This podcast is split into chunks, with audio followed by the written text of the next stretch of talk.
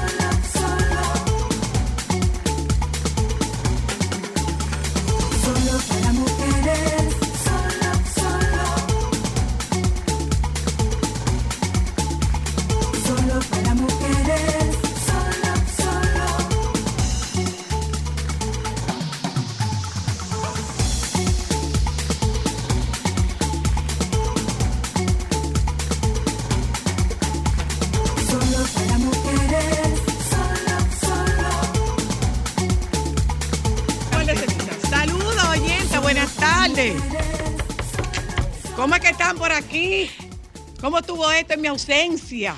Estuvo bien, yo creo que tú deberías abrir el teléfono en el día de hoy Hubo para todas cosas. las condolencias que quieran dártelas, oye. Ok, ¿quieren que yo le haga la historia? ¿Quieren que les haga la de historia del viaje a Nueva York? Ay, more. Bien. Ok. Eh, la historia clásica del hombre propone y Dios dispone. Bien. En febrero se anuncia. Explica bien porque te han dicho que debiste cogerlo antes, que debiste cogerlo después. En febrero se anuncia que Juan Luis Guerra va a estar en Nueva York, eh, Madison. en el Madison, en abril. Mi sobrino José vive en Nueva York. 28. Qué mejor que vivir la experiencia de Juan Luis en Nueva York. Yo había intentado ver a Juan Luis Dos veces. en Punta Cana. Fao. Había intentado ver a Juan Luis en la Florida. Mi comadre de la Florida dejó que pasara la fecha. No pude ver a Juan Luis. Pero esta vez y no se me va a ir. Esta vez yo compro estos tickets con tiempo. Y se compran los tickets con tiempo. Y se compran los tickets de avión con tiempo. Ya estamos en Nueva York. Con tanto tiempo que te En salieron a buen precio. En súper buen precio. Apareció una súper oferta. Yo compré un ticket en 300 dólares para Nueva York. Eso no existe. Ida y vuelta, 300 dólares. Claro, no leí la letra chiquita. La letra chiquita decía que no se cambiaba. La letra de chiquita decía que no se hacía upgrade. La letra chiquita decía que... Ay, te dejaste llenar los ojos por los 300 dólares. no, mi amor, yo vi 300 18 dólares. dólares, 18 mil pesos, pero es el que vamos a comprar, lo compramos. Pero aprovecho para decir que recibí tan buen trato en Delta que me ayudaron un poquito a tener como un Ponete un asiento chin a, a tener asiento, un chin más cómodo y no sé cuánto. Gracias, Delta. Yo pagué mi ticket, no vayan a creer que esto es un tema de intercambio. No, no, no, no. no. Yo Y si pagué así fuera, lo mi ticket y compré mi ticket con chartering. O sea que no fue intercambio. Bueno, esa parte de sí fue de intercambio. Lo de chartering. Eso sí fue de intercambio. Bueno. Yo había vivido la experiencia en Nueva York cuando regresaba de. Grecia 120 minutos en línea, parada en la fila de migración después de 11 horas de vuelo. 120 minutos. Un Parada. saludo a tu cadera. ¿Ok? Cuando eh, me fui para, cuando me iba para Dubái, 125 minutos. para llegar a, llegar a migración. Joan, yo te voy a mandar una foto para que compartamos cómo es que se pone, tú la tienes, cómo es que se pone la Terminal 4, que es la terminal internacional, y ahí confluyen sobre todo los vuelos de Asia, que es como el, Venga, el pueblo, mundo. venga, el gente. mundo, son aviones de 500 y pico personas. Ya usted sabe. Bueno, entramos a la fila, o no entramos a la fila, la fila estaba afuera del salón. De tan cerca que estaba, estaba fuera del salón. La y la gente tomándose su sagrado tiempo. No, y, y- y- sí, lo- lo- los, los, ¿cómo se llaman eso? Los, Los oficiales. inspectores, los oficiales, gracias amor, los, los oficiales. Por un tema de discreción, no voy a decir cómo fue que me enfrenté con el chino que me atendió. Sí, sí, sí, sí, sí. sí. Le, di- le expliqué al chino, no, no, pero que yo no quiero trabajar aquí. No, pero es que yo no vine a buscar trabajo. No, pero es que yo no me voy a Que quedar yo a vivir estoy muy aquí. bien donde vivo. Es que yo vivo muy bien donde yo vivo, pero esa no se la voy a hacer para que después no digan que yo soy poco modesta. Esa no la voy a hacer. La voy a hacer interna a los muchachos. Bueno, eh, cuando vimos, Joan ya. ahí se escuchaba. Bueno, yo tengo unos amigos que llegaron esta mañana y se pasaron cuatro horas aquí. Llegaron a las 10 y salieron a las 2. El avión, miren, miren, señores, miren, miren, mira, Mira Lea. a Lea. Mira, Lea, mira, Lea. Ese es un lado. Ese es un lado. Por la otra, ese es el otro lado. Ay, mi amor, venga pueblo, venga gente. Eso es un lado, porque mira que, ah, mira el señor que está ahí y pone la otra. Ese es el otro lado. ¿Ok? Ay, no, eso es Ese, muy esa ñinga. es-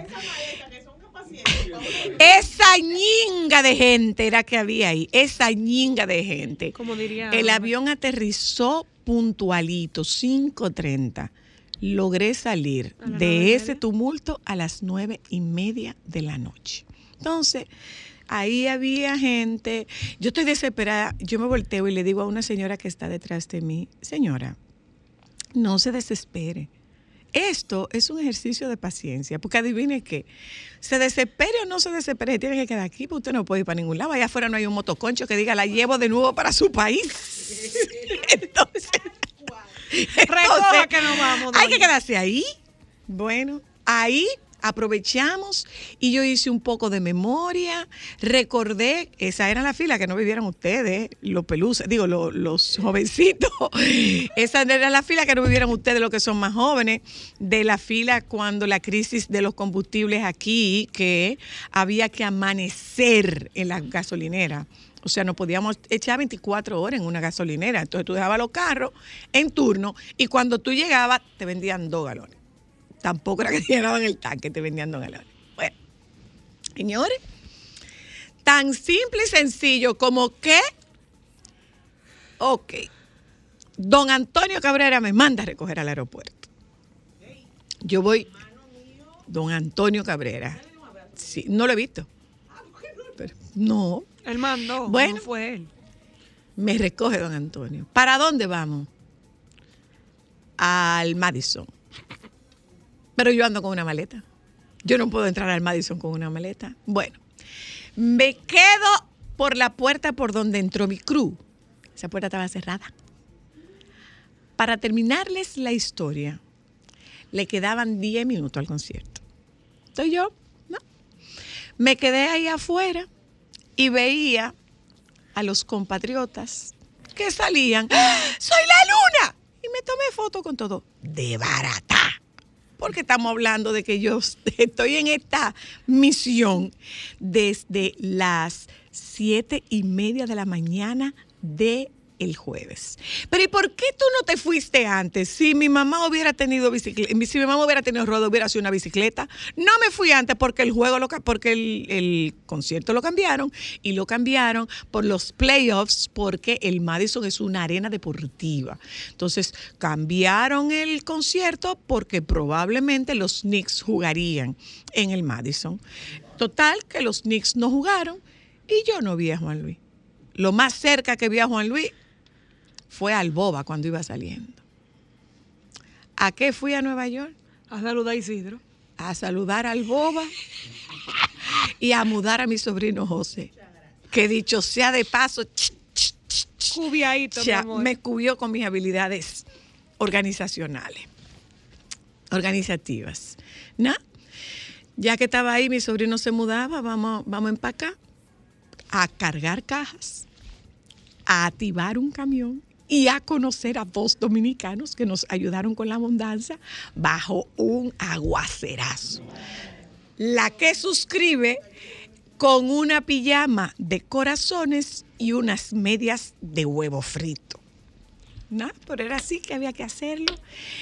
Cargamos el camión para ir a descargar. En ese proceso conocí a dos dominicanos que nos ayudaron a descargar el camión. Uno de esos dominicanos se llama eh, Yacén. Se llama uno. Y el otro se llama Luis.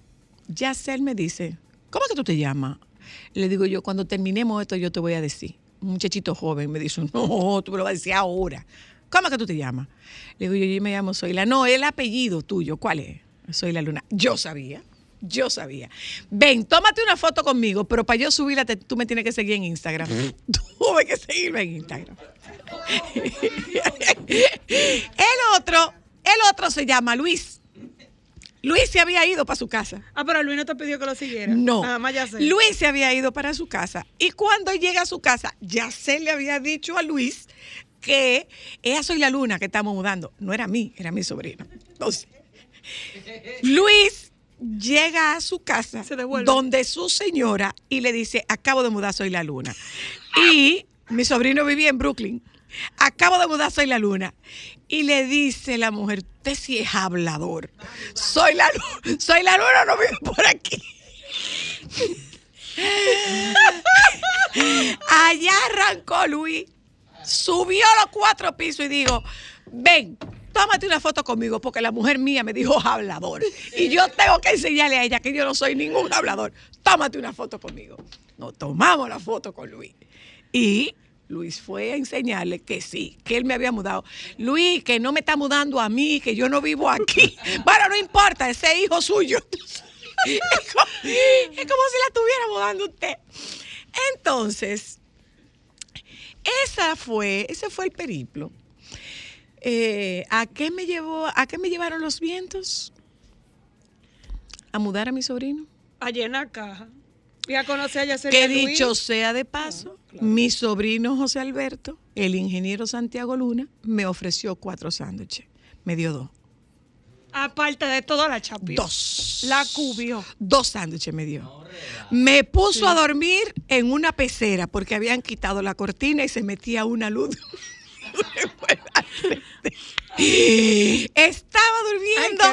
Estaba durmiendo en un, col- un colegio que daba al frente de la casa de mi sobrino. sí. Tenía una luz prendida, entonces yo dormí en una vitrina de pastelito. Ahí fue que yo dormí. Me puse una funda en los ojos para ver si podía dormir. Y lo otro es que dormía en un colchón de aire, pero necesitaban el colchón de aire porque la pareja se tenía que acotar ahí. Le dije, diablo. ¿Y dónde tú amaneciste? En la casa de una amiga, ¿por qué dime? Pero tenía una toalla y me la quitaron. O sea, que- Era la única tenía una toalla y me la quitaron. Y me bañé en un baño sin cortina. Y encima, y encima de todo, de los cuatro sándwiches, nada más me dieron dos. Nada más me Pero él te lo advirtió. Lo de O los sea- sándwiches no, pero lo O sea que me deben, me deben. Y eh, lo que dijo Yacel, ¿qué comentó Yacel? ¿Qué? Para que veas, en cualquier lugar se puede emprender. Soy la Luna tiene un emprendimiento de mudanza. Ay, el dominicano al final. Soy la Luna tiene un emprendimiento de mudanza y yo soy su socio. ¿Por qué se lo cuento? Eh, ya, un chisme en serio. ¿Por qué se lo cuento? Bueno, señores, eh, frente a situaciones con las que usted o entre- eh, frente a las cuales usted no tiene ningún control, oiga, suelte. Suelte. Eso es como los carros que comienzan a dar vueltas y usted quiere controlar el vehículo aferrándose al guía. Él está dando vueltas, suelte. Y donde eso se pare, pues vamos a ver qué hacemos. Eso fue. Me tocará ver a Juan Luis Guerra en algún momento de la vida. Yo me imagino que me tocará ver a Juan Luis Guerra. Ahora lo que yo le puedo garantizar es que yo no voy a mover la mitad de un dedo. bueno, déjame no ser tan categórica. Yo podría mover, yo podría mover mi dedito para ver alguna palmera. Yo podría. Sí, pero no Y- afuera, aquí. y en Instagram me han dicho que si yo busco sonido, que si eso es para que Juan Luis me mande una invitación. No, bebé, porque yo pagué la mía y yo pagué mi ticket. No fue Juan Luis que me lo pagó. Yo pagué mi ticket No, y si yo pagué mi boleta. y yo cubrí dame mis una gastos. boleta. Yo no pedí boleta. Tú llamas a Marily, que es su manager. Dame mi boleta Yo y te la da. boleta. Vamos a hacer un yun yun desde que consigamos el hielo. O si no tenemos hielo, no hacemos yun yun. ¿Cómo lo hacemos? Y bueno, que pega para esta fecha. Con Ay, estos sí. calores. Ay, qué rico. Ahora, aproveché y mucha gente que salió, mucha gente que salió. Hubo una que me dijo, "Ah, pero tú eres Soy la Luna, de verdad. Le dije, no, inteligencia artificial.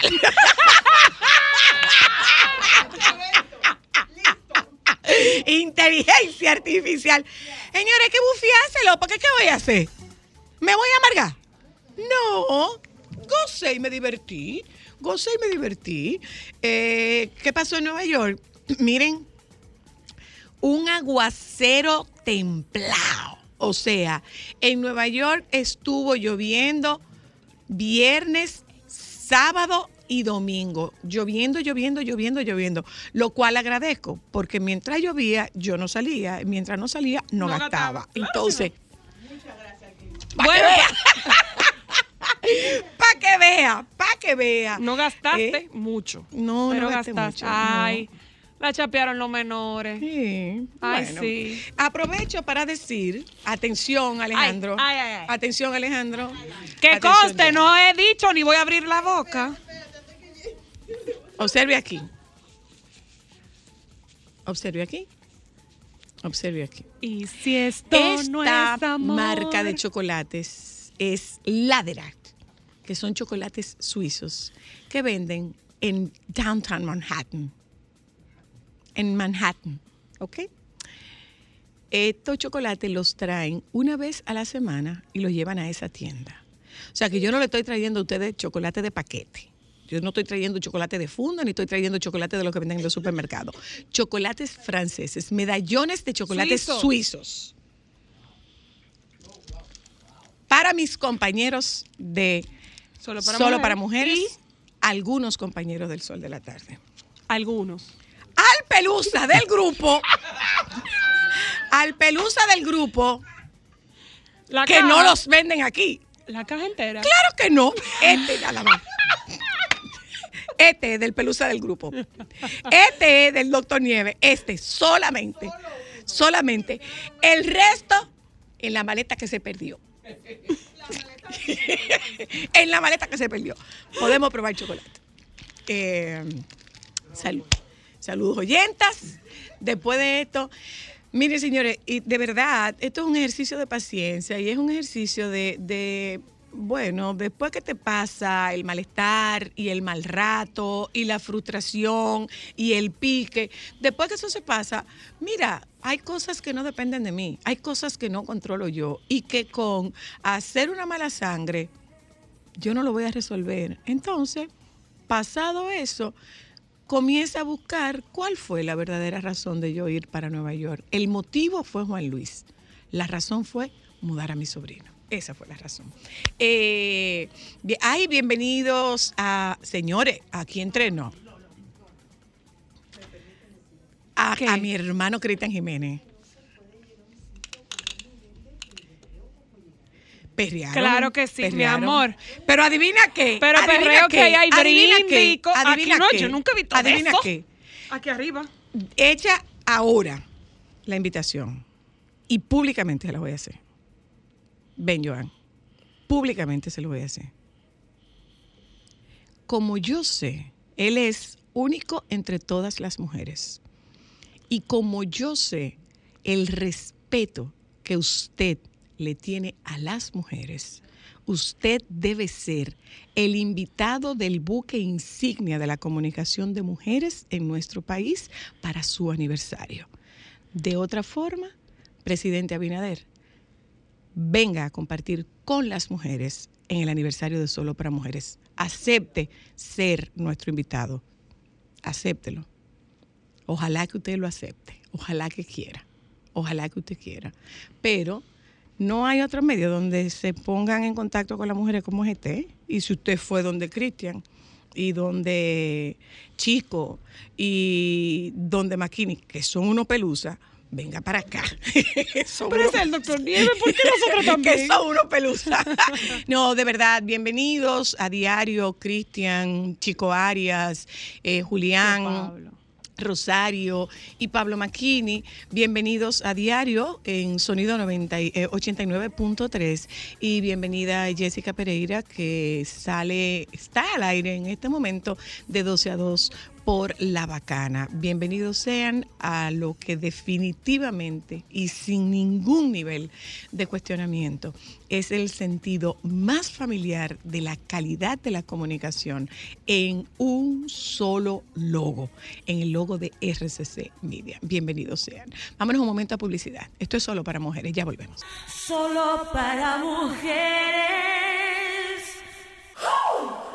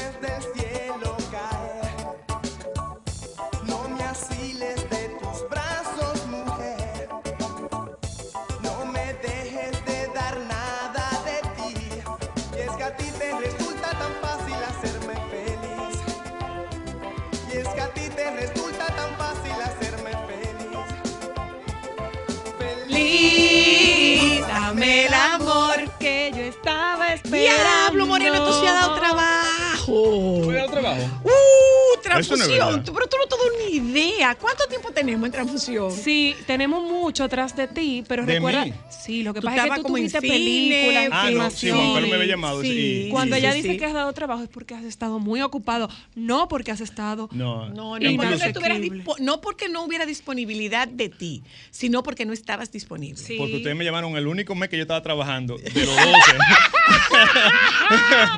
ustedes dieron ¡Qué el- precisión! precisamente en el único mes que yo estaba trabajando. Ay, ojalá yo tenga esa misma precisión para sacarme los números de la lotería. ¿Tú? Yo fuera feliz.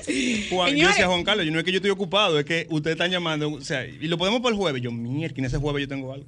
Pero aquí, in- incluso llegué hasta más temprano de la cuenta. Llegó más temprano, llegó una más temprano. cosa. ¿eh? Llegó a las dos y media. Miren, Es miren, que cuando soy la llama, yo me aparezco inmediatamente. Tan Ay, bonito. tan. Ah, Ese, ese, ese es mi ángel de la guarda. Yo sé. Sí. Eso ¿Eh? es mucho amor. Sí. Me- o sea- no, es que hay una historia que tú no te sabes. Sí. Ya me la contarán si se puede. Hay una historia que tú Sí. no te sabes. No, yo te la Hay puedo contar. que tú no te sabes. Yo te la Es puedo verdad. contar. ¿Y por qué yo tu ángel de la guarda? entonces? Porque mira, yo, Nosotros nadábamos juntos. yo, yo, a mí me dan ataques de pánico. Me ¿Tú daban. en agua? Sí, yo, yo. Ay, yo no, ¿qué verdad? Yo no Sí, sabía. hace- ¿Tú hace un tiempo. Lo que pasa es que íbamos por la mañana. Ay, muchas gracias. Yo iba por la mañana. Íbamos por la mañana. Y entonces a mí, yo sufro a veces de, de ataques de, de- de pánico, de ansiedad. Ay, eso es horrible. Y yo tengo un mes y pico nadando en la piscina. Perfecto, me fascina. Y un día llego y me comienzan a dar ataques de pánico en la piscina. Una piscina que, déjame decirte, me da por las rodillas. Claro, O sea, porque era- el agua es bajita. Y era una cosa rarísima porque no, me daba nada más ataque de pánico cuando yo iba la- hasta la vuelta. Nunca, o sea, una, una cosa ridícula. Y yo salgo y me encuentro con Zoila. Y Zoila me dice, no, no, ven, vamos a entrar, vamos a entrar. Y entramos, me tranquilizó más o menos y ahí yo pude como sobrepasar eso.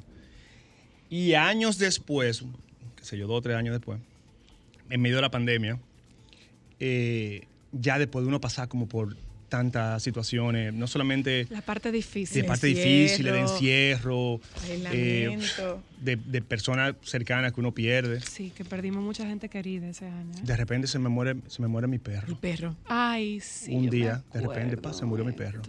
Y todo eso vino como un tsunami. O sea, el, el- Sí, ya me acuerdo. ya me porque yo acuerdo. tengo que hablar con los niños que nunca habían pasado como por una pérdida así tan, tan, tan cercana. Y, ¿De un familiar? de- Sí, un familiar. Porque o sea, una familia miembro de la es familia. un miembro de la familia. Y yo, o sea, y yo- otra vez yo volví a reventar. Y llamé, a, y Zoila estaba en el programa. Y llamé desesperado. Y Zoila se sent- o sea, hablamos por teléfono. Y tú me dijiste algo que es, haz que ella un credo en mi vida. O sea, yo, lo que yo no tengo control, Suéltalo. suéltalo. Algo tan sencillo como eso. Me cambió un 360, así como fue como, como una revelación. Y, y eso yo te, te lo, te lo agradezco. Tan bonito. Ay, De verdad que sí. De verdad que sí. ¿Tú sabes Mira, se qué? me hago un chin los ojos. porque- ¿Tú sabes qué, Héctor?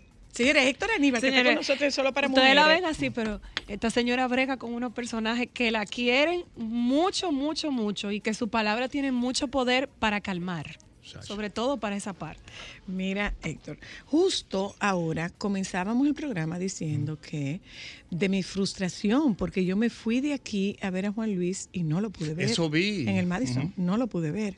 Entonces, después que se te pasa la frustración, después que se te pasa el pique, después que se te pasa eh, eh, la tristeza, desilusión. la decepción, yo dije, mira, no, es, no estaba en mi control. Exacto. O sea, yo hice todo lo que yo tenía que hacer. Porque de verdad, de verdad, de verdad, más que, no, o sea, tú no puedes ver a Juan Luis en otro sitio. Claro, yo puedo ver a Juan Luis en otro sitio.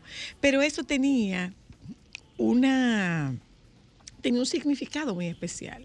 ¿Cuál era el significado?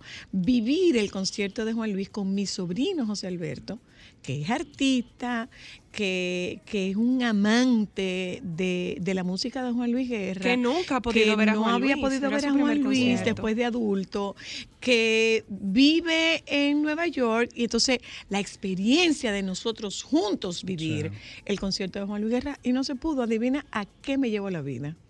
Porque mi sobrino se está mudando y yo le hice la mudanza. Entonces, si no, si escapa de mi control, bueno, No, escapó de mi control. Y óyeme, algo, algo Y que- no es que tú bloquees la frustración, no, no, No. Hubo gente con la que yo me encontré allá afuera que decía, yo no- mira, yo tengo un pije en este momento. Yo tengo un pije en este momento. Yo tengo una frustración en este momento. No, es que tú digas, no, yo no me voy a, yo- no, eh, yo no voy a coger el pique. Sí, claro que tengo pique. Sí, sí. Claro que lo tengo. Claro que lo tengo. Pero a mí esas, incluso esa, eso de enfrentar, pues, o sea, me pasa esa situación con, con- con lo de Milo, eh, y yo tengo que sentarme a con los niños, hablar de eso y pasar por ese proceso. Cinco o seis meses después, se muere mi padrastro. Ay, sí. Ah, sí. Cinco o seis meses después se muere mi padrastro. Sí. Y repentinamente igual. Sí, sí. y, y con esas herramientas con, la yo- con las que yo trabajo, yo incluso digo, bueno, mira, lo de, lo de Milo fue un ensayo para, para, Para lo de Jan. Porque lo de Jan entonces fue, yo pude, li- pude batallarlo, lidiarlo con los niños.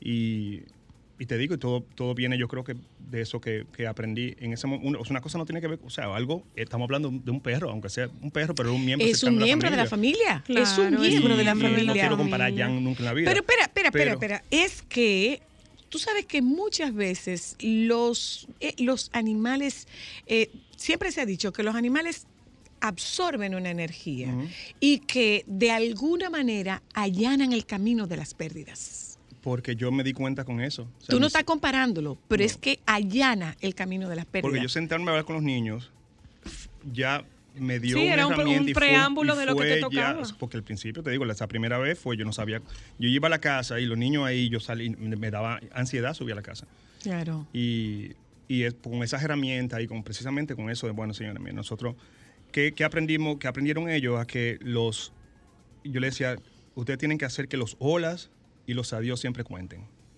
o sea, obligado. O sea, cuando ustedes se despiden de una persona, cuando ustedes salen de una persona, siempre, siempre tenga pendiente de eso, porque uno nunca sabe. Qué difícil es crecer. Sí. Qué duro, ¿eh? Qué duro es crecer. Sí. ¿Mm?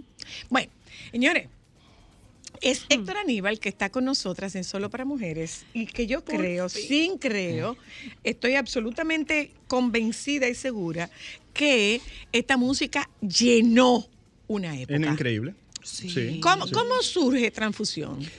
Mira, yo salgo del colegio, ya yo tenía un tiempo haciendo... Loyola? Eh, Santa Teresita. Ok. Yo tenía ya un tiempo haciendo jingles para radio. Desde ¿Es pequeñito. verdad? Sí, yo comencé siete, ocho años, yo hacía jingles. Y tenía... Wow, Héctor, yo no sabía eso. Sí, muchacho. Éramos... El hijo de Adalisa. Éramos, óyeme, éramos, Bueno, eh, Roger. éramos, sí, éramos, éramos eh, en ese entonces, todos los comerciales que tenían que ver con voces infantiles éramos Laura Rivera, eh, mi hermana Gina y yo. Gina. Sí, mi hermanita también. Ah, no me diga. Y- La China. Y creo que había uno de los hijos de Cecilia, que no me acuerdo cuál era, también que hacía, que cantaba y yo. Nosotros cuatro hacíamos todas las voces de, de comerciales para niños. Y pero eso era como menudo, de que te salía el primer gallo, ya, Bye, bye, tenía- ya, ya, ya, no hacíamos anuncios hasta que la voz se te... Hasta Pues que yo- cambiara. Sí, pues yo salgo del colegio en el 93 y hablo con, con Almancilla le- y le digo, a mí me gustaría formar parte como de un, de un grupo, cantar o algo. Y ahí es que me presentan a Rigoberto y yo entro al Ay, grupo. don Rigo, Sí, a Rigo y a. Alfio y Rafaelito, que en paz descanse. Y Joey. Y yo siempre pensé como que eso iba a ser una- un grupo donde tú pasas, después se, se, se desbanda y tú formas otro. Pero o sea, tú nosotros- tenías como el concepto Sí, tipo yo- menú. Y era como un grupo para colegio. No, Originalmente, ¿o no? No, para nada. Siempre era... eh, No era un grupo para Kermés. Eso era un grupo, Rigoberto y Rafaelito y Joey, todos me llevaban a mis 20 años. Eh, Alfie y yo éramos los más chiquitos. O sea, esta gente, eso era su No, trabajo. no, no, no, no, Las no, no, del grupo. no, no, no, no, no, no. Vamos a organizar. Alfio y tú eran los más jóvenes. Los más Alfio jóvenes, era sí. el más chiquito. Alfio era más chiquito. Y todavía sigue siéndolo. Ha crecido. Alfio era el más Sí. chiquito. Ustedes eran los más jóvenes. Pero yo creo que una de las cosas que, que hacía que el grupo. eh, nosotros nos tomábamos la cosa muy en serio, porque nosotros, es- estos muchachos estaban trabajando. Esto no era un grupo de hobby. Del primer momento era, ok, señores, esto es un grupo para nosotros trabajar. Y, y el grupo inmediatamente salió. Comenzamos a tocar primero Café Capri. Café Capri. A las dos o tres semanas estábamos tocando Café Capri, después le abrimos a los Gypsy King. Y fue todo como escalando súper rápido. Y para mí que era también el tipo de música que hacíamos. Hacíamos esa mezcla de reggae con pop, que todo el mundo aquí en el, en el país, aunque no sepa hablar inglés, en cualquier pueblo, cualquier ciudad de la, de la isla, eh, sabe quién es Bob Marley. Claro. Conoce, con- conoce la, la música reggae. Sí, sí, sí. y claro. nosotros éramos un combo, nosotros tocábamos todos los días. Todos los días. Es una cosa increíble. En todos los sitios. Y es lindo ahora. Este año yo cumplo 30 años que, que el- que el grupo se formó. ¿En serio? Fue en el 93, 30 años. 30 años. Y yo eh, estaba la semana pasada en Santiago, estaba rodando una película y se me acercaron una, una, una señora, con uno- bueno, una señora no, porque era de mi edad, con, uno, con, una- con, con sus hijos. que tenían ¿Eran así mismo señoras? 28 y eso, hablarme de, de, de conciertos que vieron allá. Mira, yo me acuerdo en la Pucamaima cuando tú tocaste. Entonces ahí uno se da cuenta de lo viejo que uno se está poniendo. cuando uno ve que anda mira, ese es mi hijo que tiene 28 años. Y él no había nacido cuando eso. Oh, oh. No, no Pero- había nacido, ella estaba todavía dando brinco Sí. contigo y tu música en Pero era, era, concierto. era una etapa muy linda, se tocaba música en vivo en todos los sitios. Habían café, café Atlántico, café Capri. Café Capri. El café, quesito. Entonces, la gente lo recuerda con mucho cariño precisamente por eso. Para, vamos, vamos a ver, vamos a ir poniendo los puntos. ¿Dónde este Café Capri, espérate, eh, eh, Café Atlántico estaba detrás del Nacional. Exactamente. En la, Lincoln prolongación con de la, México. en la prolongación de la México. Exactamente. En la prolongación de la México. Ahí Ahí, estaba café. Café- Café hay una torre ahí Hay una ahora. torre ahora. eh, justo al frente de, del parqueo del Nacional. Oh, ahí bien. estaba Café Ahí Atlántico. estaba Café Atlántico. Eh, es que es, exquisi- Exquisito exquisito quedaba. estaba aquí. Sí, allí donde mismo. estaba Musicalia después. Donde estaba Musicalia. En la Gustavo Mejía Ujú. Ricard con Tiradentes. Con Tiradentes. Entonces, Eh, eh, aquí mismo estaba Café Capri. Café Capri. eh, aquí en la esquina, eh, Tiradentes con. Gustavo, no, no, no, era con Gustavo Mejía Esa, Ricard, es la- no. esa no es la más rica. No, ¿cómo se llama esa calle ahora? Rafael Augusto Sánchez. Esa, la, que le- la misma que le pasa Rafael. Augusto Sánchez. Rafael Augusto. Sánchez. Esa Rafael. Augusto Sánchez. Ahí, Ajá, aquí, aquí, aquí, aquí. Y Le Café estaba, Donde está Carabela ahora. ajá, ajá, eh, pero era en la parte, con la entrada estaba por la López de Vega. Por o sea, Vega, quedaba en la López de Vega. exacto. Quedaba en la López de Vega. Y entonces, y, y- y tú te pones a buscar sitios, barcitos, que Ortolio, Rastro Café. te o sea, aquí se tocaba y en Santiago, en, en todos los sitios había un sitio donde tocar. Es, eh, Wow. Y, y siempre habían grupos, siempre habían bandas en vivo. Y, Sí, porque la gente consumía mucho antes, más, bueno, ahora sigue siendo parte de, de- de la vida nocturna, Exacto. pero antes tenía más importancia porque todavía no estaba tan perfeccionado, digamos, la música digital, sino que la gente disfrutaba mucho Sí, la música había- en vivo. Sí, lo, que pasa es que pasé lo que pasa es que pasé grupo en esa época había que tener mucho talento. Porque Tam- no había autotune. No, Exacto. también. también. Y no, Por yo eso creo digo, que- o sea, lo digital, yo creo no, que en tú no tocabas con una pista, por ejemplo, tú tocabas con No, se tocaban- banda. tocaban Pero además una cosa, Héctor, y es que ustedes se abrieron un espacio siendo una alternativa para el merengue. Totalmente. Sí. Totalmente. Porque, porque ustedes estaban en, en eso cuando el merengue estaba en su buena. Sí, sí. Que aquí había cualquier cantidad de agrupación Sí. de merengue. Pero yo recuerdo un concierto una vez que hicimos verdad. Transfusión el Mayimbe en el ferry. Que, ¿En serio? Muchacho, que eso, eso no tiene madre. Todavía yo a veces me sueño con eso. Como, ¿Y qué hago yo con el Mayimbe en una tarima? o sea, fue un sueño y después los muchachos me dicen, no, es verdad, tocamos con el Mayimbe. No, eran, eran tiempos, y no solamente eso, sino que éramos menos y también como que el estándar para tú salir en televisión o tú estar en la radio. era un Ustedes poco- un tuvieron poco un, más alto. tiempo en el que compartieron escena con Audrey y Frank. Totalmente. Bueno, aquí mismo en, en Café... ¿En Café Capri? Capri. ¿En Café Capri? Café Capri eran los... Yo recuerdo que toque... Los eh, jueves creo que eran. nosotros- Ustedes estaban los miércoles. Nosotros estábamos los domingos. Los miércoles estaba Fran. Carlos Alfredo estaba los viernes. Eh, eh, Top 40 con Audrey estaban los martes. Y eso era un lleno siempre. Full, full, full, full, permanente. Igual que, que increíble, Café Atlántico se llenaba los lunes. Los Era lunes, eran los lunes, ma- sí, los más lunes de Café llenaba. Atlántico, claro. Héctor, en casa, ¿ustedes son cuántos? ¿Tres? Eh, ¿Cuatro? En, en mi casa somos cuatro. No, eh, ustedes son Sí. cuatro hermanos. Exacto. Son cuatro hermanos. Eh, ¿Tú siempre escuchaste a tu mamá cantando? Siempre. Y no solamente si la acompañaba a, a todos sitios. Sí. De- de- de- desde Tú eras la colita, tú eras era la colita, mamá. tú eras su colita. Programa de televisión, cuando mami trabajaba en el Sabro Show, yo prácticamente me crié en el Canal 7, los estudios de grabación, eh, todos los conciertos. O sea, yo siempre andaba con mi mamá. ¿Qué se oía en tu casa? Eh, de todo. Pero más música, más son. Ah, claro. guaracha, porque eso lo, mami tiene esas raíces Sí, sí, claro cubanas. que sí, claro que sí. Bastante. Eh, pero yo, pero ya siempre, o sea, siempre, yo recuerdo que los primeros discos que mami me regaló a mí fueron fueron LP de los Beatles, de, de eh, Silvio, eh, Alberto Cortés, Juan Manuel Serrat, o sea, nosotros teníamos siempre, o sea, se oía de todo. Lo bueno era que los sábados era poner disco. O sea, los sábados era ok.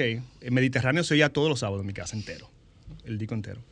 Y, y siempre hubo esa cultura de que yo trato de hacerlo con, con mis hijos con tus también hijos. que más funcionado más con la, con la hembra, con Gianna, que tienen más o menos el gusto. Marco tiene Marco otro es gusto. Marco. Marco es Marco. ¿Qué oye, Marco. Marco? No tengo la menor idea. Pero oye algo, Sí. porque siempre está con. Pero con siempre su está con headset. audífono. Y O sea, sí. ni idea. No, yo una vez oí una cosa en su... Él me dejó una vez en el, en el carro, eh, algo ahí como en el, en el playlist, y yo no lo descifré. Era algo como... Yo no sé. Yo de verdad que no te sé decir ni siquiera qué era. Era algo como- era algo como no sé. nórdico, una gente como voceando con, con, con- con un fagot por un lado y, y- y un citar. O sea, yo no entendí nada. Pero bueno, eso es lo que le gusta. La niña no, la niña ya es más... La niña me hizo una pregunta una vez, chiquitica. Me dijo, papi, eh, yo te puedo hacer una pregunta. Y Yo, dime, ¿a dónde se fue Paula C? Y él, Bien. o sea, porque, porque ya se la pasaba oyendo Paula C, su canción favorita. Entonces un día ya, "Ven acá, yo estoy oyendo esta canción, pero al final yo nunca supe para dónde fue, se fue Paula C. Nadie supo dónde se fue O sea, Paula me C. encanta porque es una, pues muy Nadie profundo lo que, lo se fue que Paula ella ¿Y C. dónde estaba se fue Paula. C? Y ella tiene un gusto, sí, muy, muy parecido a mí. Dime una Cantan cosa, como tú. Ellos, ellos, ellos cantan los dos. De hecho, la niña está eh, estudiando teatro musical ahora. Ay, qué chulo. Y, y tiene los pies como muy en la Muy como que- tú o como normales. Pues yo me acuerdo en una entrevista tuya que tú decías que tú no eras bailador. Ah, no, no, yo, yo, yo tiro patada. Mi amor, tarima. Y eso se pegó. 440 se salvaba por Adalgisa. Sí, yo no. 440 se salvaba por Adalgisa, porque así como son de grandes, son de pata izquierda. Yo me recuerdo en el colegio que la gente, o sea, cuando hacían esa, esa fiesta, esa kermés, yo veía a la- las amigas mías dije, no, estoy loco por ir ahí para bailar con Héctor, porque ese moreno se ve que baila. Y yo, que es un bueno, poco racista, porque sí, porque yo soy moreno y yo tengo que saber bailar mucho. Claro, No, no, yo claro. tengo- Yo tengo, dos, pies- Mira, dos Héctor, y tú eras de, de- de canto, de, de- de- de cantar en, en, en las veladas, digo, en las veladas, no, en las kermés. Yo, Yo recuerdo. en- O sea, siendo estudiante. Sí, yo creo que nosotros hicimos uno o dos como talent show donde, donde yo, can- yo canté, pero yo era súper tímido. Yo lo hacía como parte de un conjunto de, de muchachos. Que. Pero yo hacerlo solo. De hecho, la primera vez que yo canté con transfusión era sentado en una silla. ¿En serio? Sí. Te daba, te daba. Pánico. Pero me sorprende, ¿tú sabes por qué, señora Luna? Porque él fue que pidió estar ahí. Entonces, como que tú no asociarías de una gente que dice quiero pertenecer a un grupo a soy tímido, Mira lo que vergüenza. pasa y, y- y quiero que me, lo, que me lo confirmes o que me des tu versión. Pasa que cuando, eh, en el caso tuyo de tu, de tu mamá, de acompañar a tu mamá, tú acompañabas a tu mamá al trabajo. Ujú. O sea, tú no acompañabas a tu mamá a ver artistas, tú acompañabas a tu mamá al trabajo. Y de alguna manera se normaliza el tipo de gente con la que tú te codeas. O sea, un codeate con, con un Juan Luis, codeate con un Manuel, codeate con un Jorge, con un Jorge Tavera. O sea, era haberte codeado al más alto nivel. Pero eran los amigos de su mamá. Sí, es lo que yo siempre he dicho cuando me preguntan. Yo digo, eso es como tú nacer sabiendo que Santa Claus no existe. O sea, el, el- el artistismo es, o sea, el entretenimiento es eso, es un trabajo, igual que el Es trabajo, de mi- igual que mi papá que, que era profesor de matemática, ingeniero, yo lo veía a los dos. Mami trabaja en un, en un concierto y papi trabaja en la CD. Nunca, eh, ninguno de nosotros ni mis hermanas tuvimos como esa... Sí, nos pasa que- igual. Y me pasa con la niña. La niña, su primera, su primera obra, que la hizo hace unos meses, ella era parte de- del ensamble. Y entonces cuando yo la voy a llevar, me dice, la llevamos a ver, me dice, miren, no vengan de ridículo a traerme flores. Porque yo aquí lo que soy es una guinea. Era una, ella estaba vestida de guinea, que yo lo que soy una guinea aquí, no vengan a traerme flores y que de ridículo, a tirar fotos. De yo de guinea, Sí, por favor. porque ella sabe, yo lo que estoy haciendo es esto y, sea, y ya, y esto es un trabajo. Y cuando terminamos, yo le digo, Gia, eh, no, eh, ¿tú querías cenar algo? No, no, yo me quiero ir a acotar porque me tengo que levantar el otro día. Entonces, ella me viene, la paso a buscar y sale, se monta en el carro con una cara. Y le digo, ¿yo qué pasa, Gia? Abrieron dos funciones más. y yo, pero ¿y por qué, ¿y por qué tú estás guapa? No, no, a mí me gusta, pero diañe, ven, o sea, es que tú no te imaginas, papi, es este vestido de guinea, es una... Ella, yo le dije, tú sabes, tú eres realista, o sea, yo, yo nunca entendí eso de que cuando la gente me decía, no, si tú no sientes nervios es porque antes me pasaba. Yo me ponía nervioso y que no, eso está bien que tú estés nervioso. Claro. Eso está bien porque... Y yo, pero es que a mí no me gusta, o sea, yo, la, yo ya no me pongo nervioso cuando voy a subir a un escenario porque ya yo sé lo que yo voy a hacer. Claro. Yo no me ya esa es tu casa. Yo no me pongo nervioso cuando yo estoy inseguro y es por- porque yo no sé, o sea, no estoy claro en lo que voy a hacer. Y, y yo trabajé he tenido con el tiempo trabajar alrededor como de esas cositas que uno le decían. Eh, esto es parte de la magia. Óyeme, yo me he dado cuenta que lo importante en todo es los momentos que tú vives, la gente con la que tú conoces, eh, lo, lo que tú experimentas en cada, en cada eh, concierto, cada presentación. Es, y ya lo otro está como de, lo otro es de más. Yo voy a un momento de publicidad. Nosotros estamos haciendo unas retro con, con transfusión y me gustaría escuchar testimonios de, de gente para que nos deje saber cómo vivió el tiempo de el tiempo de transfusión. ¿Transfusión te puso en contacto con Ivette? Eh, no, yo con Ivette la conocí fue en Mango. Ah, claro, Sí. porque este hombre también hacía televisión. Televisión. Hacía televisión. Ay, Transfusión y además con teatro. O sea, este hombre tiene muchísimas cosas. ¿Qué es lo que qué? Que yo tenía que ver, porque acuérdate que antes se hacía en la discoteca de los colegios, que eran en, en, en una de las aulas.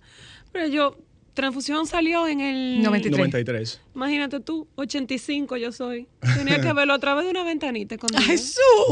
A publicidad, ya volvemos. Ya no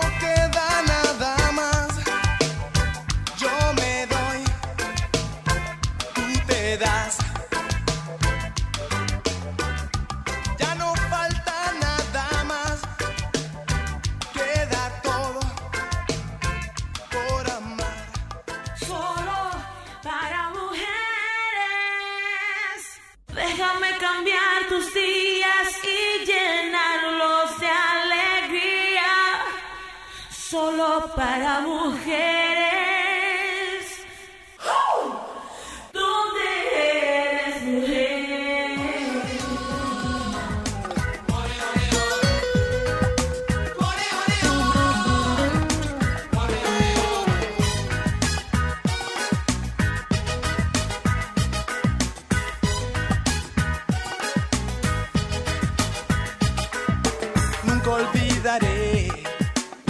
Llegó tu amor. Una ola me bañó el corazón.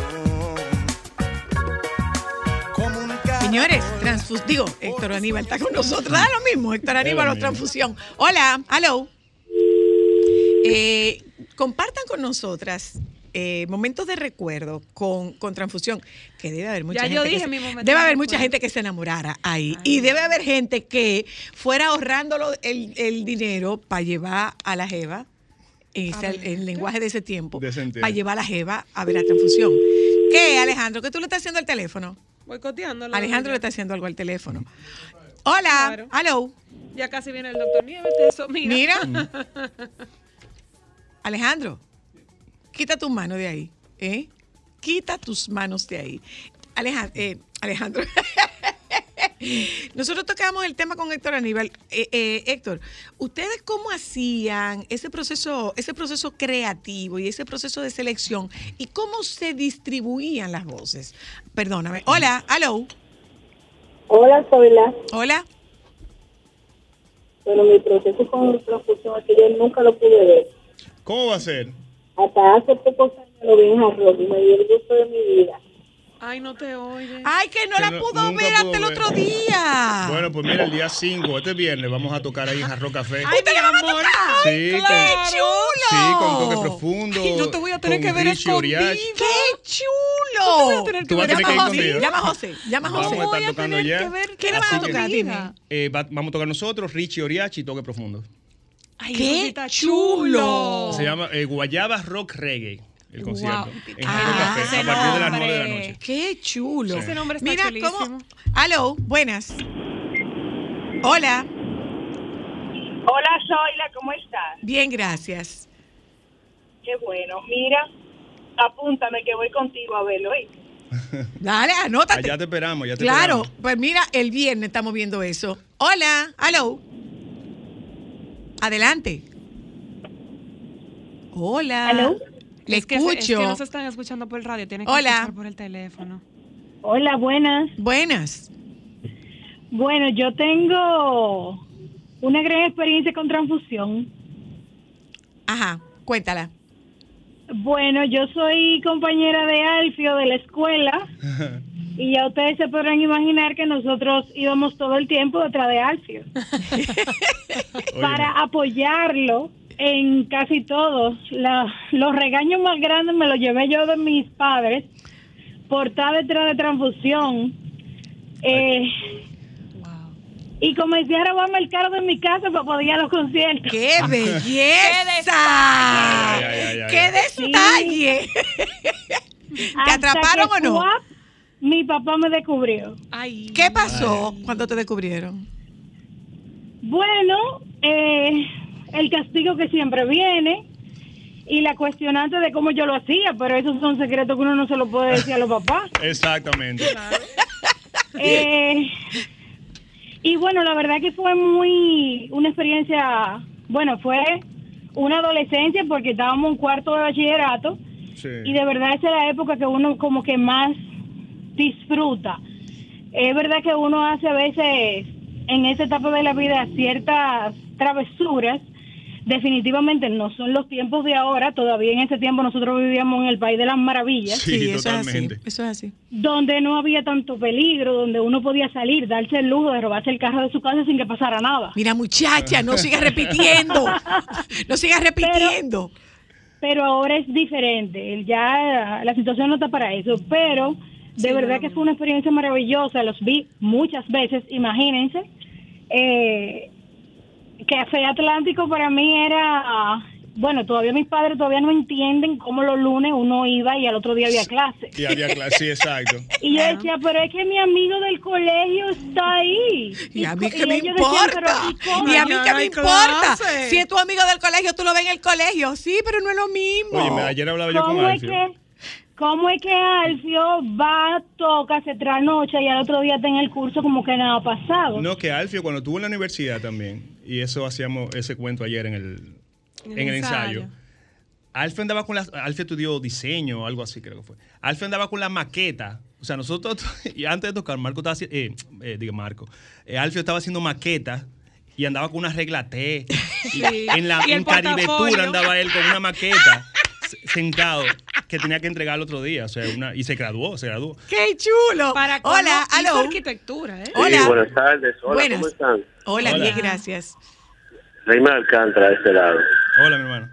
Héctor, Epa. trabajo en el mundo del cine también Ah, que él trabaja en Ah. el mundo del cine. y me gustaría pronto que compartiéramos una escena y consola también. Oh, por muchacho. Nay, a mí no me invitan al cine. No, pues ojalá, tiene mucho ojalá. oficio. Vino- ¿Qué más no, hacer? además vino este a dañar el negocio diciendo de que, que yo soy muy cara. Aló. Sí. Eso fue Miguel Hola, aló. dijo Hola. Aló. Hola. Por, por fin se me dio. Dale. Por, bueno, los sueños se cumplen porque ya en aquel tiempo Héctor Aníbal era popi. Para Oye. muchas. Sigue para siendo muchas- papi, ¿eh? Sigue siendo Sí, papi. sí, yo sé, por eso digo que el tiempo de Dios es perfecto. Pues había una canción de ellos que a mí me gustaba mucho, que decía, creo que era Quiero. Quiero salir contigo esta noche. Mira, Sí. esa canción me, me llevó a mí un chancletazo. No relaje. Porque era un sábado y yo estaba emotiva cantando y yo escucho esa voz de ultratumba de por allá. Mi mamá, muchacha, tú sabes qué es lo que tú estás cantando. Le digo yo, pero esa es una canción. Y cuando ella viene, digo yo, muchacha, ese hijo de Analgicia tierra de papi, porque mi papá es de Conuco Salcedo. Yo no creo que ese muchacho sea hijo de Adalgisa, no. Tú no. ¿Qué es lo que tú estás diciendo? El de yo que quiero estar con qué sé yo quién esta noche. Eso sí que yo canción. Ven, que te van a caer un chin. Era que Oye. Quiero Ay, salir sí. contigo esta noche, pasear montados en coche y anclar en otro lugar. Oye, lo controversial de esa letra. Wow, por una cosa. Hoy en Ahora día. Yo me río, ahora yo me río.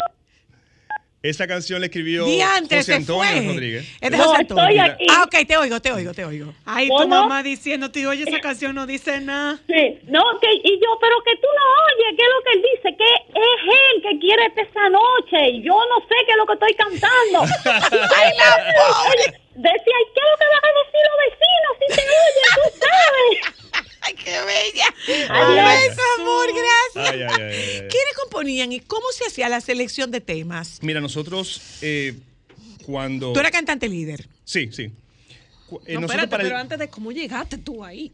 ¿A Porque Transfusión? tú- sí, porque tú habías dicho yo quiero. No, yo llamé a, a Alemancilla y a Ajá. Carolina Hernández. eh, Ah, hermana de Marco Carolina, Hernández. Creo claro. que a Caro fue que yo le dije a Carolina. Yo le dije... eh, a- Marco era eh, eh, voz de Juan Luis. Sí. Ah, ok. Y le dije, a mí me gustaría como formar parte, formar parte de, de alguna agrupación como cantante. Y ella me dijo, yo creo que Rigoberto está buscando un cantante. Entonces llamaron a Alex, yo me junté en casa de Alex Mancilla con, con Rigo. Ellos me probaron. Te probaron, hubo Sí, prueba. Sí, me probaron. Cántate algo ahí. Y después al otro ¿Y qué día- cantaste? ¿Tú te acuerdas? Yo no me acuerdo. Pero después, dos días después, ya estábamos ensayando ahí donde, donde yo, en Los Prados. Y, y entonces comenzamos, eh, nosotros primero comenzamos como, como una agrupación de rock. Montábamos dos o tres canciones, no teníamos canciones propias porque no acabamos. Todavía, ajá. Y todavía. eh, montamos dos o tres canciones eh, de rock y llegamos a hacer uno, dos, tres conciertos. Porque esa era también una época de mucho copy. Había Covers, mucho. o sea, Era había mucho mucha, covers. mucha banda de cover, mucha. ajá. Entonces Rigo fue que dijo, señores, si nosotros queremos salir del montón, tenemos que hacer algo diferente. Eh, vamos a hacer reggae. Rigo eh, viajaba mucho en cruceros como parte del grupo de entretenimiento y él decía, oye, en los cruceros, la música que más se baila es el reggae. Ok. Y comenzamos- así, así, así cambiamos, así ustedes entonces. giran. Sí, a las dos Hacia el semanas, reggae. hacia el reggae. Y, y así- efectivamente. Entonces comenzamos a escribir al, al- al canciones, le escribí, yo escribí una o dos, eh, Rigoberto arreglaba la- también las canciones, Alfio escribía. Y cuando nos llega el contrato de Sony, que fue algo también como rápido, que necesitamos un disco. Entonces ahí O sea, a ustedes lo contrata Sony. En el momento que el- entre No la teníamos- disquera Sony estaba por no allá teníamos arriba. un año, no teníamos un año de formado. ¿En serio? Y nosotros mandamos un cassette con una amiga de, de- de nosotros, con Sharon, que conoce a alguien en Sony. Ella iba a Miami y uno dije, mira, llévate cassette. Grabamos dos canciones. Ella se lo llevó y volvió a la, qué sé yo, volvió a la semana con un contrato. ¡Wow! Y a mí no se me olvida que yo tenía el contrato, que era algo como de, como de ese tamaño. Sí, como, como dos guías telefónicas. Y mami me decía, eh, tú tienes que llevar eso de un abogado, no firme eso sin leerlo bien. Y yo, claro, última página. Uno con 18 años, ¿tú crees? O sea que lo más seguro yo todavía Sony, me- yo estoy Tú- amarrado tú con Sony. amarrado con y no- Sony. Y no, lo sé. ¿Y cuánto le pagaban? ¿Cuánto le pagaron ustedes? No, nosotros no ¿Llegaste a pagamos. enterarte? Nosotros no, no pagaron nada. Nosotros, yo sé que el, que el disco Era por producción y difusión. era por producción y difusión. El yo sé que el disco costó, lo hicimos con Manuel Tejada. Y el disco fueron como sesenta y pico mil dólares, que en ese entonces era muchísimo En dinero. ese Eso era un tiempo. dineral. Y, amor, 60 mil dólares sigue y siendo el video cuarto. eran, el video fueron como 20 y pico mil dólares, porque hicimos un video en México también. Wow. Y entonces ya cuando entramos al, al hacer el disco, ya sí Manuel eh, arregló los, los temas, Manuel, José Antonio nos dio un tema, Vitico nos dio otro tema, que en paz descanse. O sea, no era cualquier cosa lo que había, ¿eh? Sí, sí, sí. Y el, y, y el, disco- el grupo sonó, te digo, sonó muchísimo. Hay sitios que el grupo sonó que nosotros ni siquiera llegamos ¿Hacia dónde se fueron ustedes? Nosotros, entonces ahí que viene la cosa. Nosotros duramos un año, eh, más o menos un año y medio con Sony. Lo- y entonces pasó una, algo que pasaba en ese entonces, pasaba muy, muy, era muy común. El A&R, que es la persona que, que está encargado, dice, bueno, estos son mi grupo y son los que yo voy a apoyar. El A&R se va de Sony y viene otra persona con otros grupos. Hay un shift en lo de la música, meterse, se llama el reggaetón y eso sí. Ok. Y nosotros, Rigo y yo, vamos a Miami a una reunión. Y entonces nos plantean de, mira, nosotros queremos que ustedes hagan... Migren. eh, exacto, migren a este tipo de música. Y en ese momento nosotros no, o sea, eh, éramos- o sea, no nos veíamos haciendo ese tipo de música. Eh, no por nada, sino porque no era lo que nosotros hacíamos. y, y no. Y nosotros, recuerdo, fuimos a la reunión y nosotros dijimos que, bueno, pues no, nosotros no, no, no un tipo de música que nosotros entendemos y nosotros no pueden dar release. ¿Quién estaba? Y salimos, fuimos a Miami y llegamos con el release. Y, y recuerdo yo bajando el ascensor, yo, Rigo, pero nosotros acabamos de, de, de- de- de pedir el release. en- y Rigo dice, y algo que yo le- eso le respeto a Rigo. Rigo dice, uno tiene que hacer lo que uno sienta. Lo que tú O sea, sientas, claro. Sí, o sea, no es, o sea, uno, si, si o sea, nosotros iba nos en ese sentíamos... momento en contra de los parámetros de ustedes como No, lo que pasa es lo mismo que a mí me hubieran dicho de que, ok, vamos a hacer polka ahora. Yo, polka, pero es que yo no, yo no, yo no sé hacer eso. O sea, eso no es lo que yo ¿Quién a hacer. estaba emergiendo en ese tiempo en el mundo del reggaetón? Yankee, Eh, Daddy Yankee. Sí, ya, ya, ya, ya tenían Don ya- Omar, ya, Daddy ya estaban, Yankee, sí, ya, Tego. ya estaban comenzando a sonar fuertemente. Eran, eso era, eran más como underground, pero ya están comenzando a sonar No, pero en esa época estaban más los playeros. o Sí, sea, porque eso era noven- eso fue eh, 90 Eso era Eh, Gringo. Sí, eso era eh, 96 por ahí. Bicosí. Esa era la, El era la- general. el general, esa era la época del general. DMC. Pero no solamente el, el tipo de música, sino también el negocio entero. Ya había, ya había también cambiado. cambiado. En el Yo que- no te asocio, mi amor, cantando la gasolina a ti. Mm, Sí. mm. No, ni siquiera tan- eh, digo, No, el no, mundo no. también, el negocio era otro, era ya, entonces la, la disquera tenía todavía mucho más poder sobre tus decisiones. Y sobre tu libertad. ¿Y cómo tú, cómo tú entras al, al- a la televisión? Eh, yo, Porque tú eres tímido. sí, yo ¿Eras tímido en ese momento? ¿Cómo- Todavía cómo- tú eres tímido. ¿Cómo Por- lo lograste? por a- a- a- aficiado. Dime, Sí. ¿cómo fue? ¿Tú la veías a ella primero o fue ahí? Eh, Yo la, veía, la yo la veía primero en, en- Ella trabaja en el programa de Jackie. En un Sí, segmento en el claro. programa de Jackie. Y ahí yo la veía. Después yo me enteré que ella trabajaba en Mango. Y yo, tra- yo trabajaba en Vipa FM. En Claro, en la emisora de Juan Luis. De Juan Luis. Entonces, el- antes el concepto de Mango era, era solamente mujeres. Estaba Ivette, estaba Evelyn, Evelyn. Evelyn Betancourt, Virginia Valverde. Jenny Cabrera. Jenny Cabrera. Ay, era eh, Dolphy. Dolphy Eh, también. yo creo que Nancy Santeliza era un grupo de solamente mujeres y Piti, que Piti era el único que el único varón ahí que hacía como un segmento. Y entonces yo hablé con Juan Luis y yo le decía, Juan, tienes que buscar la forma de tú meter en ese ¿En ese- serio? en ese pro- en ese, en ese- Explícate de qué se trataba. Sí. O sea, me gusta esa mujer y yo. eh, tú tienes que buscar la forma. O sea, Juan Luis fue tu cupido. totalmente. No, y No, Kiko, espera, y espera, Kiko, espera, y Kiko espera, Rizek, espera, espera. Juan Luis fue tu cupido. y Kiko Rizek, entonces se inventaron. Pues tú no eras tan tímido, mi amor. No, porque uno Ajá, calladito. pa- pa' ¿verdad? lo que te. Tirado. O sea, espérate que esto, esto, esto es, esto es, un- esto es una, una revelación. Entonces, Juan o Luis- sea, Juan- tú hablas con, con tu tío Juan Luis porque eran, era tu, Sí, sobrino, sí, tu tío sí, Juan Luis. Ayúdame ahí. Entonces Juan Luis dice, mira, vamos a hacer un programa diario, que fue Mango en directo.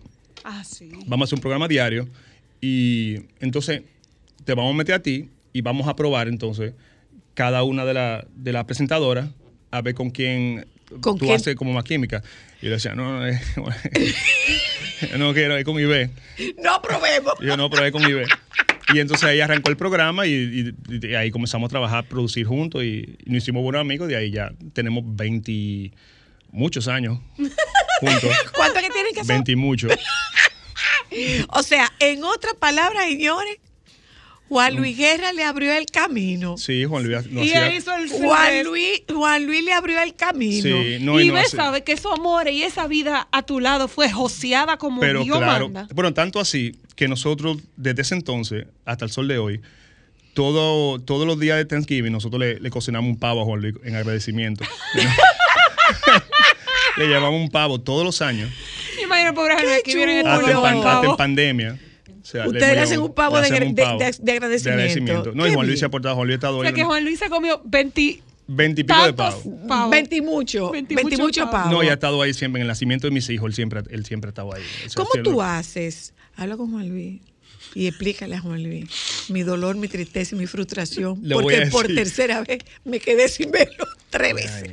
Tres veces, Moreno. Tres veces me he quedado sin verlo. Mira, eh, eh, Héctor, ¿cómo entonces entras al teatro para hacer una pieza tan complicada como Lo Miserable? Sí. Muy fue- complicada. fue- comenzó con Urín. Con Nurín en teatro Sí, yo musical. había hecho- ¿Cómo infantil. llegaste tú donde no? Yo había trabajado con, con Alfonso ya en, en grandes series dominicanas.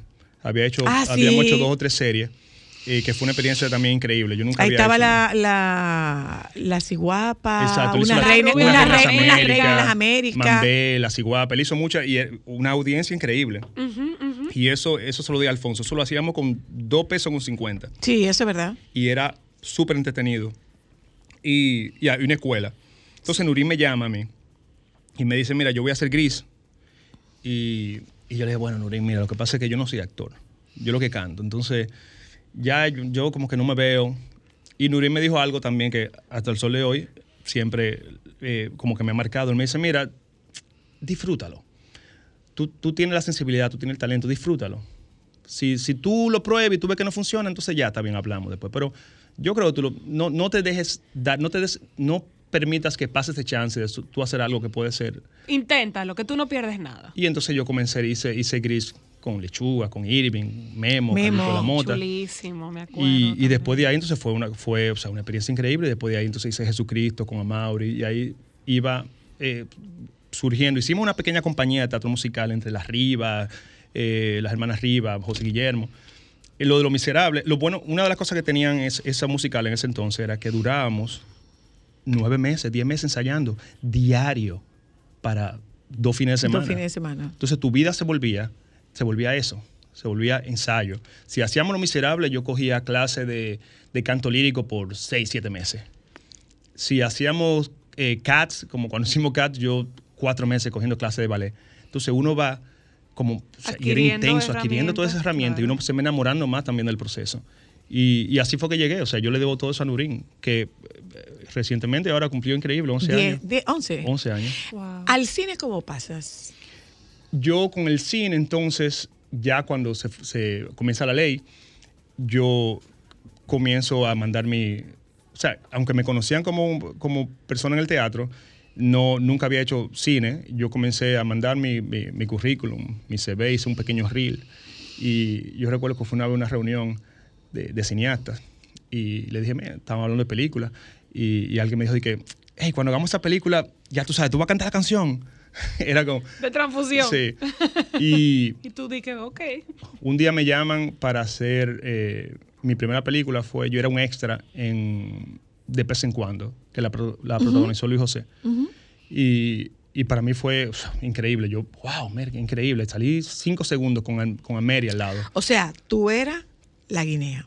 yo era la guinea Ah. yo era la guinea y uno va y uno va subiendo hasta o sea y pasa aquí uno va haciendo haciendo papelito pa- hasta que llega un papel que en el- mi caso fue. Código Paz que ya entonces Código Paz fue una película donde yo hice el papel de Máximo que, que llamó mucho la atención y ya eso te abre un poquito más el, el- porque ya la gente te ve y, y entiende Sí, que ya tú la puedes gente va hacerlo identificando. Ah, pero Pero tú te pasaste para la pantalla de verdad.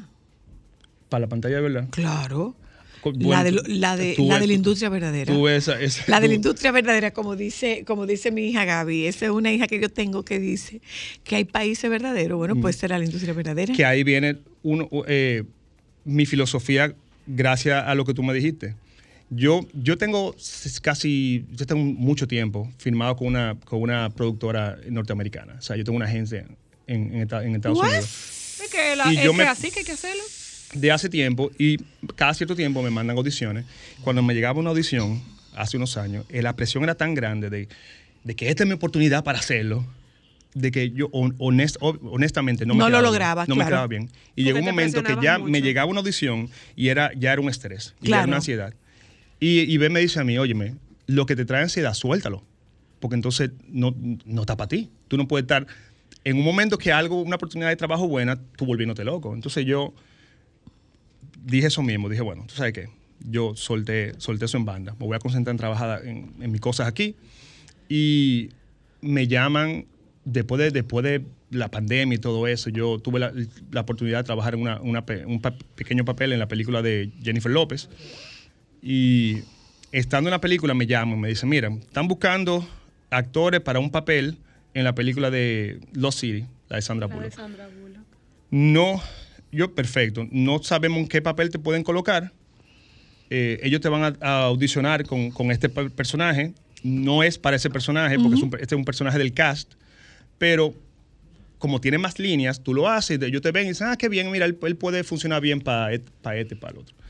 Entonces me manda la audición, yo la hago, la mando y así mismo, Saila, sin ninguna expectativa, porque me dijeron, eso Claro. no te van a coger, o sea, eso no es... Eso, No es para ellos, no es para ellos tienen, ellos tienen gente de fuera, o sea, ellos tienen ya un- una persona, persona escogida en Los Ángeles y también en, en Florida, o sea.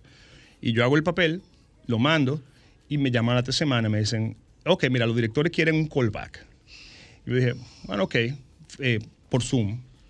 Ok, bueno, vamos a hacer un callback para conocerme, pa- hacemos un callback y, y nada, hace- hacemos, ellos más o menos me dirigen, hacemos la escena, perfecto. Igual, yo me voy para mi casa. Tranquilo. tranquilo, porque yo sé que eso no es para mí, Eso porque yo lo que no tiene control, yo no me Lo preocupo. soltando ya. Me llaman a las otras semanas, me dicen, Héctor, pero yo creo que yo te van a coger para ese papel. y yo, ¿cómo va a ser? Y tú dices, Sí. espérate, espérate, y yo, por ¿por qué? favor. Me dice, ellos están preguntando por la fecha de disponibilidad. Le digo yo, ah, no, yo tengo el año, tú ves, no me pasó como a ti. Cuando usted me llama, dije, no, yo tengo el año entero free ahora mismo. Y, y, a, la- y al- y a los dos o tres días me llama alguien de, de la productora de aquí y me manda una foto de la pared. Y entonces en la pared Sale don Héctor, ¿qué es lo que está es? mi foto de que número 6 y número 7 Brad Pitt. Y me manda esa foto, me dice, bienvenido al cast. Y después los directores me llamaron y fue una cosa increíble y fue una experiencia. Uh, O una sea, experiencia. tú, Yo. tú, el moreno, el moreno mentado, como diría la Una diva. cosa increíble. Mi amor, pero no solo eso. ¿De, de dónde que tú eres? O sea, local, así, de Santo Domingo. Yo soy de San Francisco de Macorís. De San Francisco para De la, la Hosto alfombra 20. roja. De la Auto 20, eso fue A lo primero que pensé. roja. El hijo de Adalgisa. El hijo de Adalgisa. No, tú sabes que una- a la alfombra roja. Aguarden ahí. Ah, pero tú hiciste alfombra rojito. Muchacha. yo- Espérate para que me cuentes eso. Voy a publicidad, ya vuelvo. Quiero salir contigo esta noche,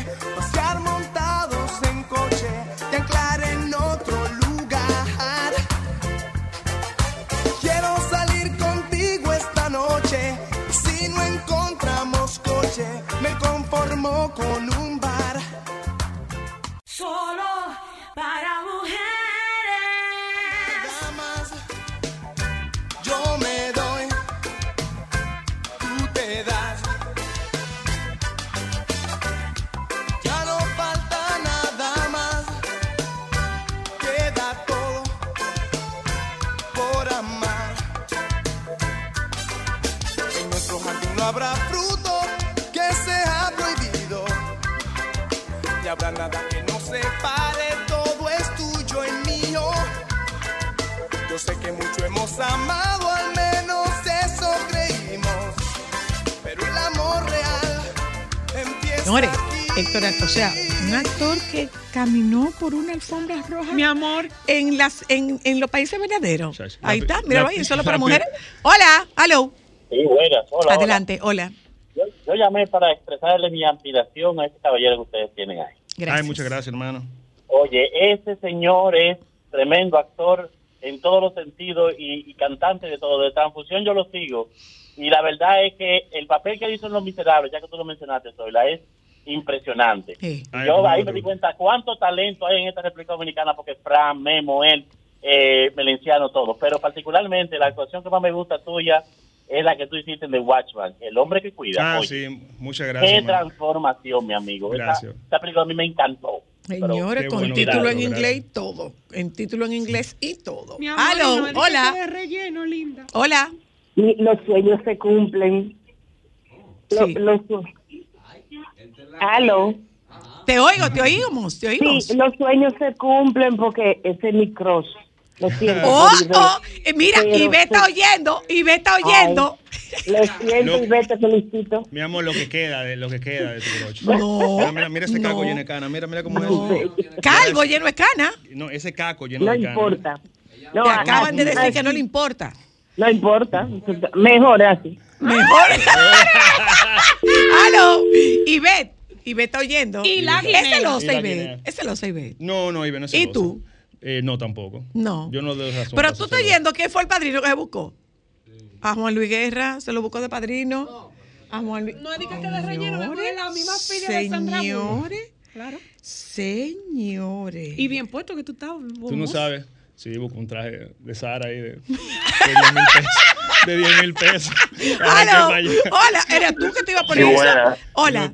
Quiero darle las gracias a ustedes, la producción, Zoila, por esta gran entrevista a este personaje, a esta persona, este caballero, porque yo participo haciendo videos para las redes, videos de reflexión, y él me ha motivado con su, con su, ah, con esa anécdota que él hizo cuando él no pensaba que le iban a llamar para un, para un personaje, para un papel. De hecho, yo he participado en algunos, en algunas películas eh, como extra, incluso en la reciente que se grabó de mi la historia de mi etiquetada, y me motivó, me, me, me motivó total, que cuando se quiere se puede, y que la esperanza nunca se puede perder. Gracias, brother. Ay, Sí, qué no. bello. Amén. Eh, Hola, eh, espera. Es así, es así. Hola. Hola. Adelante. Quiero decirle que yo escuchar a Héctor Aníbal me trae mi juventud, mi adolescencia, Dios mío. Yo amo a ese hombre como si lo hubiese parido. Te ¿Vos de qué quiero, no? mi amor. Un beso. De que vos de enamorada, por Dios. Aló, hola. Hola. Hola, baja el, baja el volumen, porfa. Ok. A mí realmente me encanta muchísimo. Él como artista y como persona, una vez le escribí por DM porque él hace como ruta, eh, como con motores. Y fueron Ah, a- sí, claro, Ah, sí. la perra del asfalto. una iglesia muy bonita, en José de Apoyo crece ellos, y él me respondió muy amable y todo. No Ah, sé te si mandaron en este o en otro, para que yo sé que tienen un hijo con autismo, yo también tengo uno, para ver cómo ustedes han apoyado esa parte. Eh, gracias. Ah, siempre. No, escríbeme, escríbeme por, por, por DM. Que te escribió y tú le contestaste. Ah, sí. Ah, yo pensaba que era ahora, sí. te sí, sí, escribió sí, y tú le contestaste. Sí. ¿Cómo, ¿Cómo es el manejo con Marcos en casa? No, súper bien ahora. Marco salió, se graduó el año pasado del colegio. Eh, tuvimos unos meses un poco, eh, un poco complicado porque el mismo cambio de ya no está en el colegio, Claro. eh, lo que viene no sabe qué va a estudiar y eso le creaba mucha ansiedad, aparte de que la pandemia eh, fue bastante difícil para, para él. Y, y nada, o sea, nosotros nos sentamos con él y yo decía, Marco, mira, en primer lugar, tú no tienes que entrar a la universidad mañana. Yo creo que lo importante es tú comenzar a trabajar en tú sanarte a ti mismo, en tú curarte a ti por dentro. Y después al colegio, eso viene, o sea, no te, no te preocupes.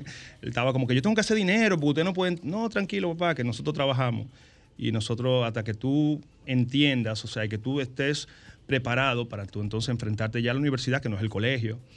Eh, la misma cosa de los amigos, que, los amigos ya están en la universidad y todo el mundo Claro. después del colegio, todo el mundo siempre como que se Claro. demanda y eso. Y él, Y la vida crece. y, y- y eso mismo explicarle, ¿no, Marco? O sea, tú, me- tú tienes que seguir, o sea, no, no general, no todo el mundo tiene, queda siendo No, amigo de los amigos del mismo ritmo, colegio, claro. ni llega al mismo ritmo. Ellos están entrando como en, en cada uno en otro tipo de, de- de vida, otro tipo de responsabilidades, y lo tuyo te llegará, pero eh, todo es, es por el paso y mientras tú te vayas estando- sintiendo seguro. Y yo creo que eso le ha ayudado bastante. O sea, ahora mismo él está en, ya le voy a comenzar a enseñar a manejar, que salimos los otros días y no había, no se había montado en el carro cuando yo estaba buscando un supercarro. Dije, entonces yo creo que un Fiat 500 Y, hermano, pero siéntese. Pero aprenda a darle para adelante Siéntese y primero. maneje, compadre. Yo creo que un Fiat 500, papi. Yo creo que con eso yo, yo resuelvo. Algo Yo lo pequeño. hago, ahí yo lo hago. Pero Marco, gracias a Dios, está muy Un bien. hombre tan Qué bueno, grande en un Fiat qué bueno, 500 qué que bueno. pega allá arriba. Mira, ustedes entonces, eh, Este te, pusiste, te pusiste un traje de Sara, fue. Hablador. De verdad. ¿De Sara? Sí, porque Pero con este cuerpo, mi amor, señora, dime. una- pero con Héctor Aníbal que estamos hablando. Con este cuerpo. Moreno, que Moreno, no hay ahí es Moreno, aceite. entre tú y yo, rompiste. me fue bien. No, me fue bien. Te miraron, Moreno, oye, te oye, miraron. lo, lo gracioso es que yo nunca había ido a Los Ángeles. Esta era mi primera vez que en Los Ángeles. Y O sea, que tú fuiste turista, turista, turista. yo nunca había ido. Y te miraron, Moreno. Y cuando yo llegué a la, cuando llegué a la, a la alfombra roja, a la alfombra verde, porque era verde, eh, me dice la. Siempre te, recibe como una persona que es encargado del, del, publishing. Y, y entonces la fila era, bueno, tú llegabas a un sitio, te tiraban las fotos, los fotógrafos eran, y había como 500 fotógrafos. Y después de ahí tú pasabas como a las entrevistas. Y, y cuando llegamos, yo le digo, mira, mi amor, a mí no me conoce absolutamente nadie. Esta es la primera vez que yo vengo a Los Ángeles. Si tú quieres, nosotros podemos pasar lo de la fotografía y seguir derecho y yo no me voy a ofender. Y ella me mira y se ríe. Me dice, ah, ve que tú no, tú no sabes cómo funciona esto aquí. Cuando yo me paré en, cuando yo me paré en la fila, la gente, Hector Hannibal, Hector Hannibal. ¿Y tú qué? Y ¿Y tú foto, de y qué? yo- Oh, espérate. ¿Cómo? y, de- y después, ok, vamos a una entrevista. Good morning, Australia. Y la gente hablándome de, de, de transfusión. O sea, ellos hacen tu tarea. Hablándome de transfusión, hablándome de, de- de- De del hombre que cuida, del, del- de que yo me gane un soberano. O sea, Y tú dije, ah, pero tú Todo. leíste de mí. ¿Cómo fue que, cómo que se hace allá? No que una. o ¿Hacen sea, su qué? Espera, espera, espera, espera. no, ¿Cómo es que se hace allá? Que hacen su trabajo. O sea, tú ibas allá y ellos dicen, bueno, eh, ¿quiénes son las personas que van a ir a. Viene el caso, que el caso son que Thomas Ford Johnson, Héctor Aníbal, está Daniel Ra- Ok, entonces el- la- o sea, sacan toda la información y la misma gente de la película le dice, mira, esta es la información de todas las personas que vienen aquí. Y la gente hace su tarea, porque a mí me hicieron una entrevista de, de eh, Good Morning Australia, una cosa así, que yo le quería decir al tipo, pero ¿y ¿de dónde? Que tú, ¿Cómo tú sabes que, que yo me gané el Ah. soberano? Es así por- que se hace. allá, allá, por lo menos allá era así. Está bien, lo Yo, dejamos ahí. sí. Lo Yo, dejamos ¿Cómo tú ahí. sabes que yo me gané, o sea, que yo me gané el soberano en el ¿Cómo tú, 2018 cómo tú por el hombre tu que tarea? Y aparte de Mira, eso, o sea, gracias, estamos hablando de que Héctor, hablaron maravillas el, el viernes. Este viernes, 5, eh, transfusión Richie Oriach, toque profundo en Jarro Café. Ahí nos a partir de las vemos. 9 de la noche. Dame Ahí el nos vemos. Ahí nos vemos. Eh, a Juan Luis, que yo no le pido boleta, a ti sí. Ah, no, tú sabes que sí. Y de, de Juan Luis yo te consigo. De Juan Luis yo te consigo. Atento, atento a mí. Que no pude, tú no estás entendiendo. Pero no- yo voy a averiguar dónde, dónde, dónde va a ser. Yo que no voy para va a ningún parar? lado. ¿Para dónde voy yo ahí? Mi Pero si es él, que- amor, van tres veces. Vuelve a entrar para acá en algún momento. Mira, Voy a tener que ir a Moreno, contarte a tu casa. Gracias, gracias, amor, de Gracias a verdad. que, eh, qué conversación tan chula. eh, y yo lo voy a decir de una forma diferente. Qué conversación tan chula con el hijo de Adalgisa. Así. Mana, qué trabajo tan hermoso tú has hecho con tus muchachos. Qué trabajo tan hermoso, donde se nota que la base fundamental de este gran trabajo de crianza ha sido el amor, sin Amén. ninguna duda. Te quiero, Moreno. Te gracias. Eh, ¿Te puedo escribir por DM? Claro que sí. Todo el mundo puede me- tener no, todo el mundo, no, Yo ¿cómo le- que todo el mundo? Yo le escribo a todo el mundo. Tú no, tú escribes por WhatsApp, como que por DM. Te escribo por DM. Mira, oye la Y, ve, diferencia. y ve, no te revisa el DM. Oye la diferencia entre Memo y yo. Y en De Carlos de la Muerte y yo, que son actores de novela. y yo, que no soy actor de novela. Los mensajes que le llegan a esos muchachos son una cosa. Cuando salimos motores, tuve los mensajes. Dice, Rubio, cuando yo te agarre, los mensajes a mí, ah, ¿cómo son? cuidado si te caes. Agárrate Pa- bien. agárrate bien. Está haciendo mucho sol. Tú usas protector solar. Eh, eh, son lo- de verdad. Preguntan a los muchachos. Al paso por esa carretera. Está lloviendo. Esos son los mensajes que llegan a mí. Yo le voy a preguntar a Fede.